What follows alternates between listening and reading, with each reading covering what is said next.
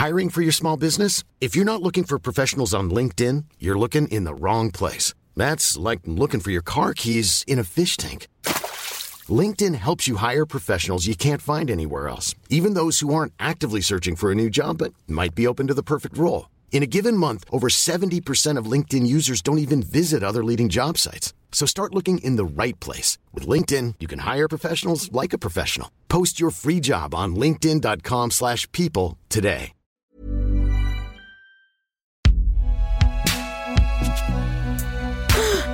Binge Audio C'est donc toi?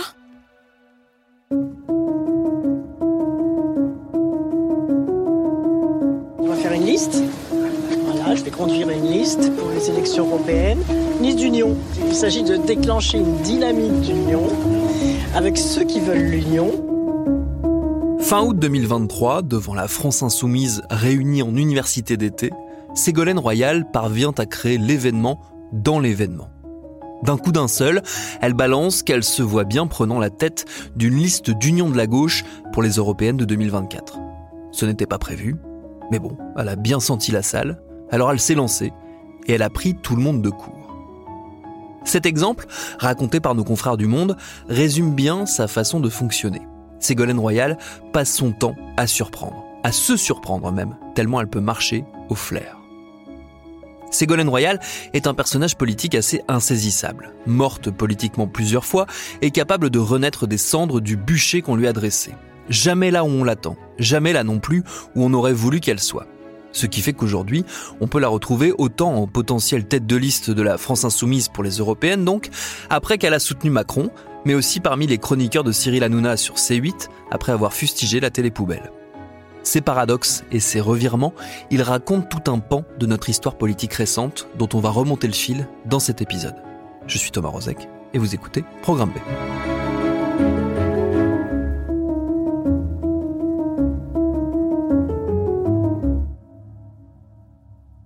Difficile de dresser un portrait de Ségolène Royal en restant le plus juste possible. Car il faut faire la part des choses entre ce qui, d'un côté, relève de son bilan politique à elle, et de l'autre côté, ce que ça implique d'être une femme en politique depuis 30 ans. Tenez par exemple la fameuse histoire de la bravitude. Vous savez, c'est ce mot inventé qu'elle a lâché en pleine visite de la Grande Muraille de Chine pendant la campagne présidentielle de 2007. C'est un beau symbole, comme le disent les Chinois, qui n'est pas venu sur la Grande Muraille n'est pas un brave. Et qui vient sur la Grande Muraille conquiert la bravitude. Cette bourde ne dit pas grand-chose d'elle, mais à l'inverse, elle dit beaucoup du milieu dans lequel elle évolue. Si un homme avait fait cette erreur, ça aurait tourné à la blague vite oubliée. Mais pour Ségolène Royal, ça a été un sujet de moquerie particulièrement violente durant très longtemps. Vous savez, je ne vis pas dans, dans le virtuel, je vis dans le réel. Enfin, quand même, vous le souhaitez. Mais alors, Je ne sais pas. la bravitude, madame? Mais c'est pas forcément ça, justement, la bravitude. Parce que ça, c'était génial, ça, la La bravitude. bravitude, c'est la zénitude. Vous mais voyez, ça, la bravitude, parfois. dans les... enfin, en France, dans les bars et tout, c'était génial, c'était carton. Ouais. Son parcours, il symbolise cette gauche de gouvernement qui a plus fait pour garder le pouvoir que pour réaliser les espoirs que son électorat avait placés en elle. Qui a brouillé les cartes en cherchant à rester aux commandes à tout prix, quitte à s'allier avec ses ennemis d'hier. Elle fait partie de cette génération dont on se souviendra qu'elle a liquidé la social-démocratie, faute d'avoir su marier son progressisme libéral avec la défense des classes sociales les plus démunies.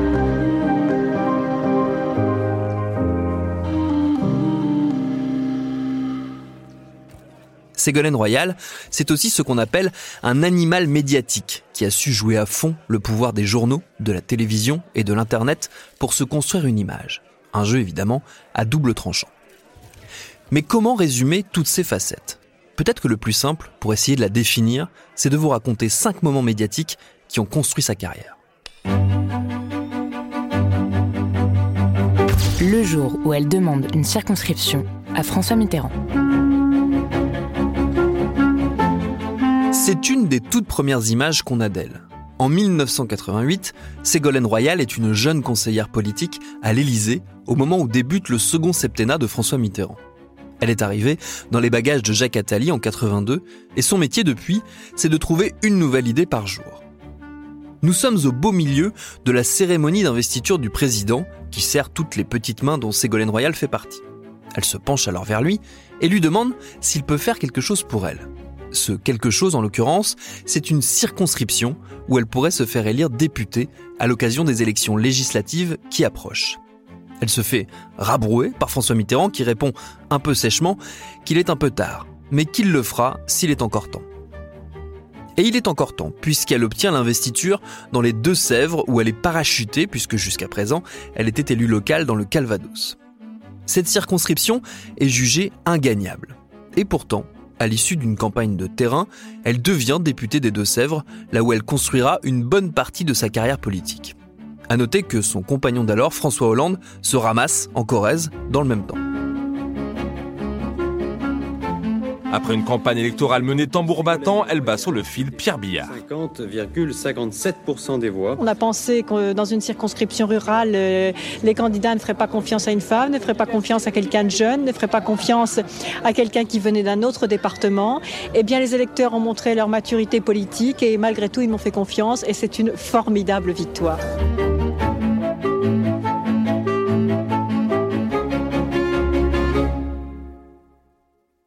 Cette scène avec François Mitterrand, elle en dit long sur son culot et son audace. Mais n'oublions pas les évidences. Si elle ne l'avait pas demandé, personne ne lui aurait donné ce qu'elle pensait être juste. Ségolène Royal le sait déjà. Si on est une femme et qu'on a de l'ambition, ce qui est considéré comme une qualité chez un homme, il faut s'imposer plus encore que tout le monde. Autre enseignement, l'audace crée les opportunités. Encore faut-il ensuite gagner les batailles politiques.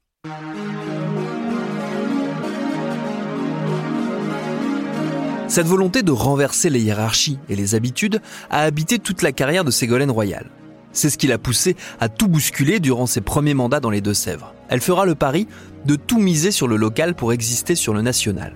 On s'est parfois moqué d'elle, mais tout ce qu'elle a fait pour les produits locaux, filière du fromage de chèvre, assainissement des marais poitevins, défense de la charentaise, ses chevaux de bataille, elle a su les rendre médiatiques et ça a participé à la construction d'une politique qu'elle voulait proche du peuple. De la députée Ségolène Royal, on se souvient de la venue dans les Deux-Sèvres de François Mitterrand en 89, mais aussi de la promotion incroyable du chabichou jusqu'à revêtir les habits traditionnels poitevins. Elle a marqué son empreinte en faisant ça, quoi, quelque part. Euh, on, on- on s'en souvient parce que régulièrement ça repasse à la télé. Donc, euh, à la limite, on va dire bingo pour elle, quoi. C'est grâce à cette image qu'elle osera la transgression ultime, prétendre à la fonction suprême. Et c'est cette audace qui l'aidera à surmonter toutes ces déconvenues, à revenir dans la partie quand on la croyait définitivement sortie du jeu, et à tenter des paris comme devenir maire de Paris en 2026, ou donc très récemment porter une liste d'union entre écologistes, socialistes et insoumis pour les élections européennes. Parfois perdante, mais jamais complètement battue. Je vais conduire une liste pour les élections européennes, une liste d'union. Avec qui? Eh bien justement, la politique, vous savez, c'est le mouvement. Voilà, donc il s'agit de déclencher une dynamique d'union avec ceux qui veulent l'union et en espérant que cette dynamique d'union va rencontrer les aspirations profondes de l'électorat de gauche qui profondément aspire à cette union.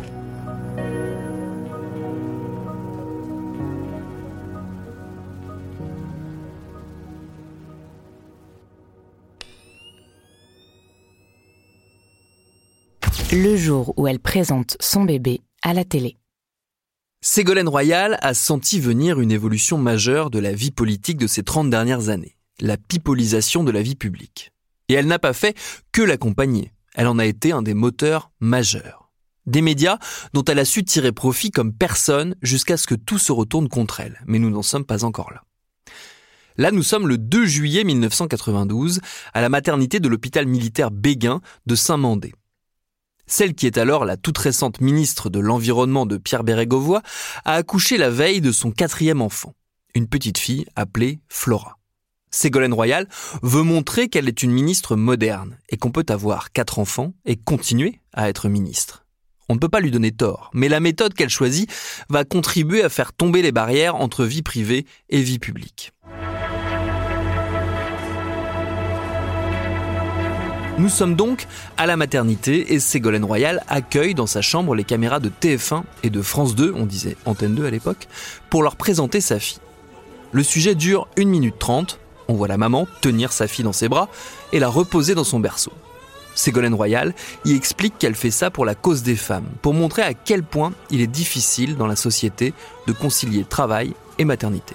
Sa maman est ministre. Flora ignore encore que c'est une première dans l'histoire de la République. Un bébé d'un jour qui fait son entrée sur la scène publique, une petite fille qui fait déjà sa première télé.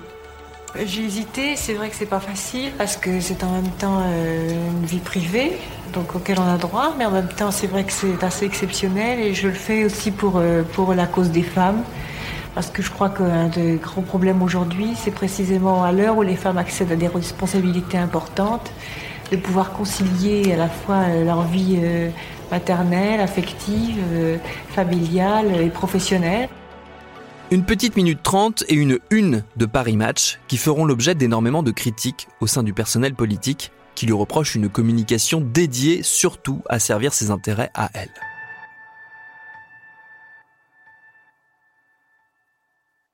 Bien des années plus tard, elle reviendra sur cet épisode. C'était mon premier poste ministériel et je ne me suis peut-être pas rendu compte de l'impact des images. Vu l'interprétation qui en a été faite, c'était sans doute une erreur. Erreur ou pas, elle va continuer à mettre en avant sa personne pour le bien de sa carrière. Dans le journal Le Temps, Serge Anderlin raconte ainsi. La presse est entrée dans l'ère du people. Elle a faim d'intime. Madame la ministre ne la décevra pas. À pied, à cheval et surtout en voiture électrique de fonction, les trois premiers bébés de Madame Royal et de son mari grandissent sur papier glacé. Ségolène Royal devient une icône, ministre, mère, compagne, mais pétrie aussi de principes et de morale. Elle est l'archétype de la femme moderne. Ségolène Royal accepte volontiers cette pipolisation de sa personne, à laquelle elle a largement contribué. On la voit souvent sur les plateaux de télévision, de préférence dans les talk-shows généralistes. Que dit-elle? Beaucoup de choses. Ségolène Royal a inventé en France la politique sans politique. C'est sans doute ce qui la rend si populaire. Ségolène Royal est époque, elle capte l'air du temps et les sujets société, a compris qu'une élection se joue désormais davantage chez Marc-Olivier Fogiel ou Michel Drucker qu'en ferraillant sur les 35 heures.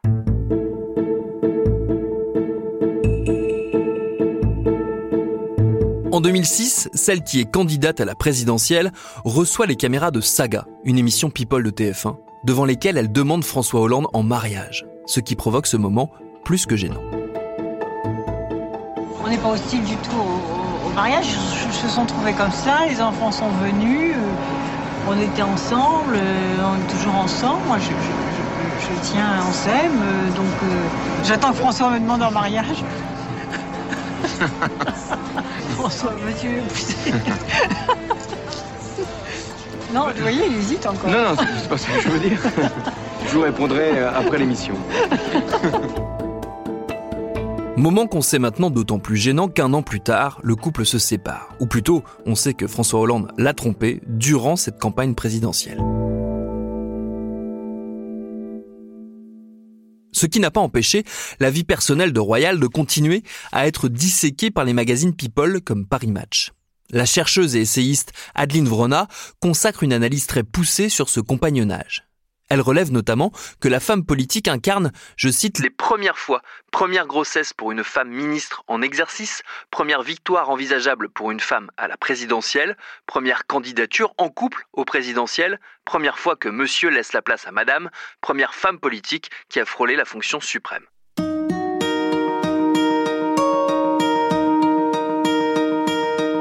Ce compagnonnage connaît toutefois des accros, puisque Ségolène Royal finit par attaquer Paris Match en justice en 2009 pour violation de la vie privée, en l'espèce des photos avec son nouveau compagnon.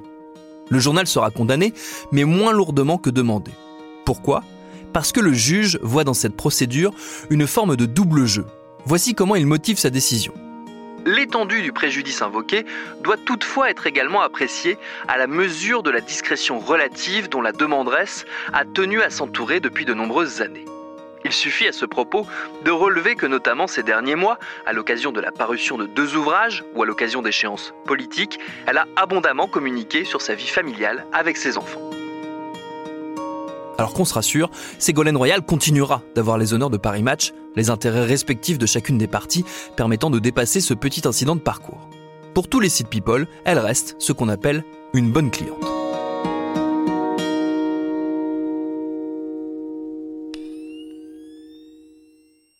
Le jour où elle s'en prend à Dorothée.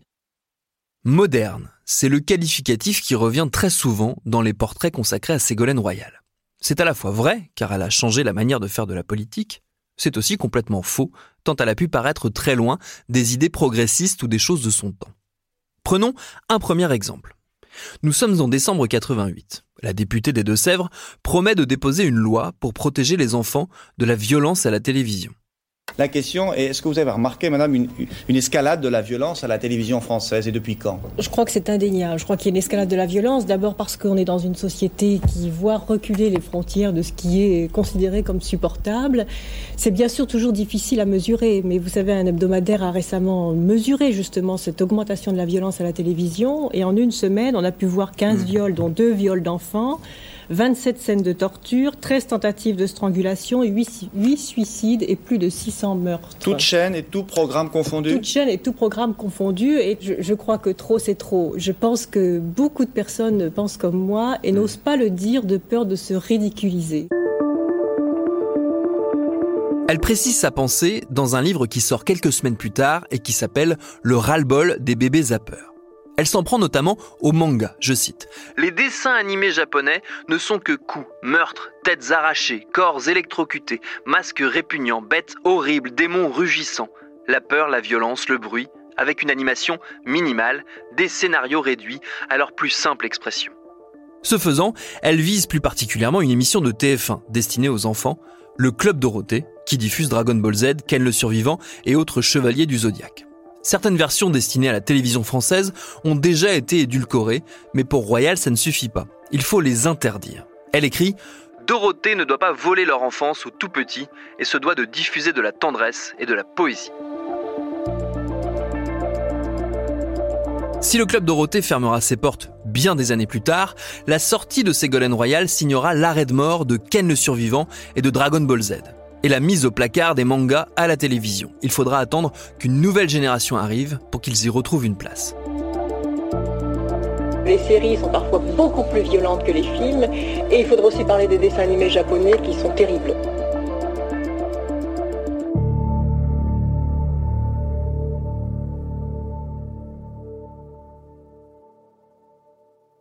Sur le plan sociétal aussi, Ségolène Royal a parfois été en décalage avec l'image qu'elle voulait véhiculer. Ça a été le cas en 2013, à l'occasion d'une sortie sur le mariage pour tous qui vient d'être votée après des mois d'affrontements idéologiques avec les droites réactionnaires. Elle rappelle qu'elle aurait préféré une union civile et pas un mariage, un distinguo pas si symbolique. J'ai intégré quand j'étais ministre de, l'enseignement scolaire la lutte contre l'homophobie à l'école. Donc j'étais une des premières à faire des actions claires contre l'homophobie. Mais mon programme, c'était l'égalité des droits, mais pas en donnant le nom de mariage. En faisant l'union civile, avec égalité des droits, mais pas avec le mot de, mariage. Donc ça vous gêne un peu aux Parce que je pense que été, voilà, que ça faisait des étapes et que ça n'aurait pas conduit à des confrontations comme cela. Bon, maintenant ça a été promis, donc euh, voilà, les choses sont faites.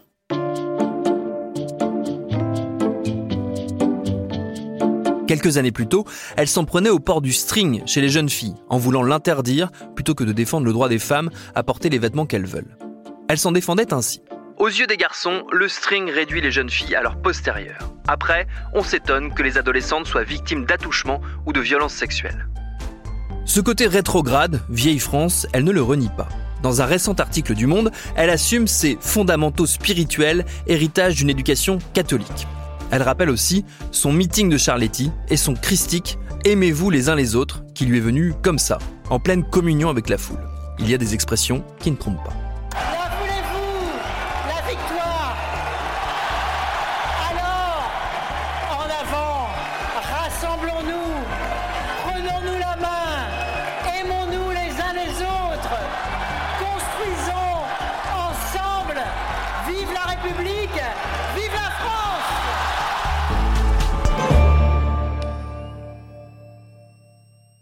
Le jour où elle pense avoir gagné sa légitimité politique. Nous sommes dans la soirée du 5 au 6 mai 2007. Ségolène Royal vient de perdre au second tour de l'élection présidentielle. Mais déjà, elle est tournée vers l'avenir. Je remercie du fond du cœur les près de 17 millions d'électeurs, de citoyens, de citoyennes qui m'ont accordé leur confiance et je mesure leur déception et leur peine. Mais je leur dis que quelque chose s'est levé qui ne s'arrêtera pas. Ce que nous avons commencé ensemble, nous allons le continuer ensemble.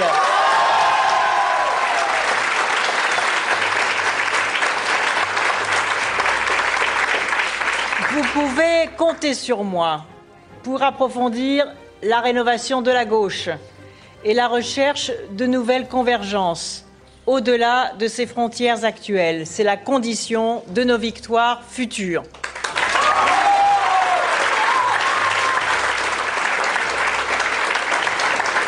Je serai au rendez-vous de ce travail indispensable et j'assumerai la responsabilité qui m'incombe désormais.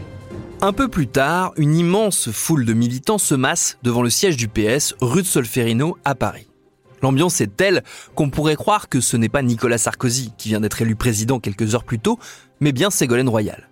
Cette dernière sent cette ferveur. Et quand elle apparaît pour les saluer, elle leur promet de les mener vers d'autres victoires.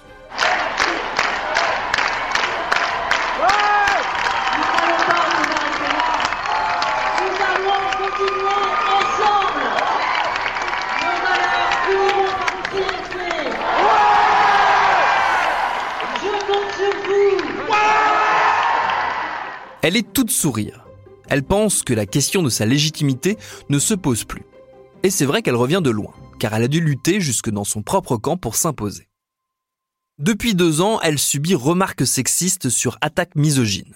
Quand elle commence à penser à se présenter à l'élection présidentielle, ses amis socialistes se déchaînent. Jean-Luc Mélenchon estime que cette élection n'est pas un concours de beauté. Laurent Fabius se demande qui va garder les enfants.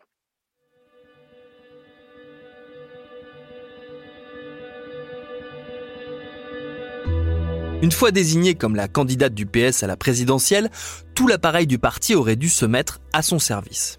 Mais elle va payer son indépendance et son manque de poids au sein du PS. Non seulement elle n'obtiendra pas le soutien attendu, mais elle continuera de subir un procès en compétence venant de son propre camp. Des amis qui veulent lui faire payer son investiture et qui instillent le doute chez les électeurs. La présidentielle n'est pas un concours de beauté. Ça j'ai retrouvé, c'est Jean-Luc Mélenchon qui avait dit ça. C'est surprenant quand même. Très surprenant. Très violent aussi, parce que je n'ai retenu que les attaques venant de mon camp. Euh, les attaques qui viennent de l'adversaire, bah, c'est de bonne guerre. Disons, même si c'est dégradant, c'est malheureusement la vie politique. Mais quand ça vient de votre propre camp, donc ce que j'explique, c'est que finalement, une femme qui avait l'outrecuidance de pouvoir penser qu'elle pouvait accéder à la fonction suprême, avait déchaîné des violences dans la bouche des hommes qui considéraient que finalement je leur prenais leur place d'une certaine façon, alors que j'avais été démocratiquement désigné par une majorité d'adhérents, de militants, euh, par près de 4 millions de personnes. Et mais cette légitimité-là, elle m'était refusée tout simplement parce que j'étais une femme. Elle serait incapable de s'imposer dans la cour des grands, Dixit, ces vieux sages. Alors partout où elle passe, la candidate se sent obligée de décliner son CV. Elle a fait l'ENA, elle a été conseillère politique de Mitterrand, elle a été députée, plusieurs fois ministre, présidente d'une grande région. Et surtout, au moment de la campagne, elle porte une idée particulièrement novatrice et pourtant moquée, la démocratie participative, dont l'absence est au cœur de grands conflits sociaux de ces dernières années. Au soir du 6 mai 2007, donc, Ségolène Royal pense qu'elle peut se projeter en 2012 pour un nouveau round. Erreur. Cinq ans plus tard, la magie avec le public est rompue. Elle continue de se faire savonner la planche par ses amis et elle accumule les échecs politiques. À la primaire socialiste, elle est battue par son désormais ex-compagnon François Hollande, un point final à cette aventure. J'ai reçu un mandat d'une partie d'entre vous. Un mandat impérieux celui de faire gagner la gauche. J'y consacrerai toutes mes forces, toute mon énergie.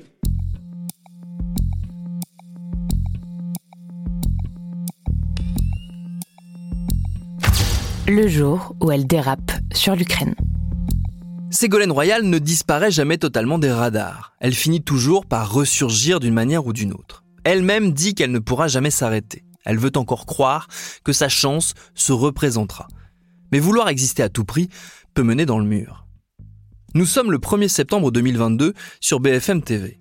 L'ancienne candidate à la présidentielle y commente l'actualité. C'est comme ça qu'elle existe, car politiquement, elle a vécu échec sur désillusion. Elle a d'ailleurs récemment été virée de son poste d'ambassadrice pour les pôles arctiques et antarctiques après avoir critiqué Macron qu'il y avait nommé. Ce 1er septembre 2022 donc, elle commente la guerre en Ukraine. Et comme beaucoup de commentateurs, elle parle sans vraiment savoir ce qu'elle raconte. En l'occurrence, elle met en doute le bombardement de la maternité de Mariupol et dénonce la propagande de guerre par la peur du président ukrainien. Une analyse fausse, saluée évidemment par les amis de Poutine. Et si Ségolène Royal s'excuse, elle tient quand même à préciser que beaucoup de gens pensent comme elle. On le sait, qu'il y a une propagande, de guerre par la peur d'ailleurs.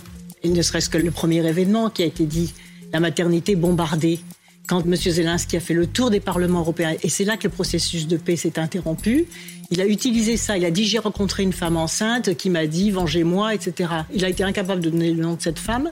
On n'a pas su le nom des victimes. Et vous pensez bien que s'il y avait eu la moindre victime, le moindre bébé avec du sang, à l'heure des téléphones portables, on les aurait eus. Cette rhétorique, elle n'est pas sans rappeler celle des complotistes, mais aussi celle des émissions de télévision. Peut-être pas si étonnant donc de la retrouver en cette rentrée chroniqueuse chez Hanouna. Reste une question de cohérence globale. Elle qui a passé son temps à dénoncer la télépoubelle et la violence à l'écran, comment peut-elle travailler pour Hanouna et Bolloré? Pour se justifier, elle dit qu'il faut expliquer la politique à tout le monde, qu'il faut parler à tous les publics. C'est souvent l'excuse facile pour justifier tous les discours rétrogrades. Ces choix s'expliquent aussi par la peur du vide. Ne pas exister, c'est pire que tout. Tant pis pour les dommages collatéraux. Qu'importe. Ségolène Royal croit toujours en elle. Même si parfois, elle reste la seule. Merci à David Carzon qui signe le texte de cet épisode de Programme B, un podcast de Binge Audio préparé par Charlotte Bex, réalisé par Estelle Cola. Tous nos épisodes, les anciens comme les nouveaux, sont à retrouver sur vos applis de podcast préférés. Cherchez-nous sur Internet si vous voulez nous parler. Et à très vite pour un nouvel épisode.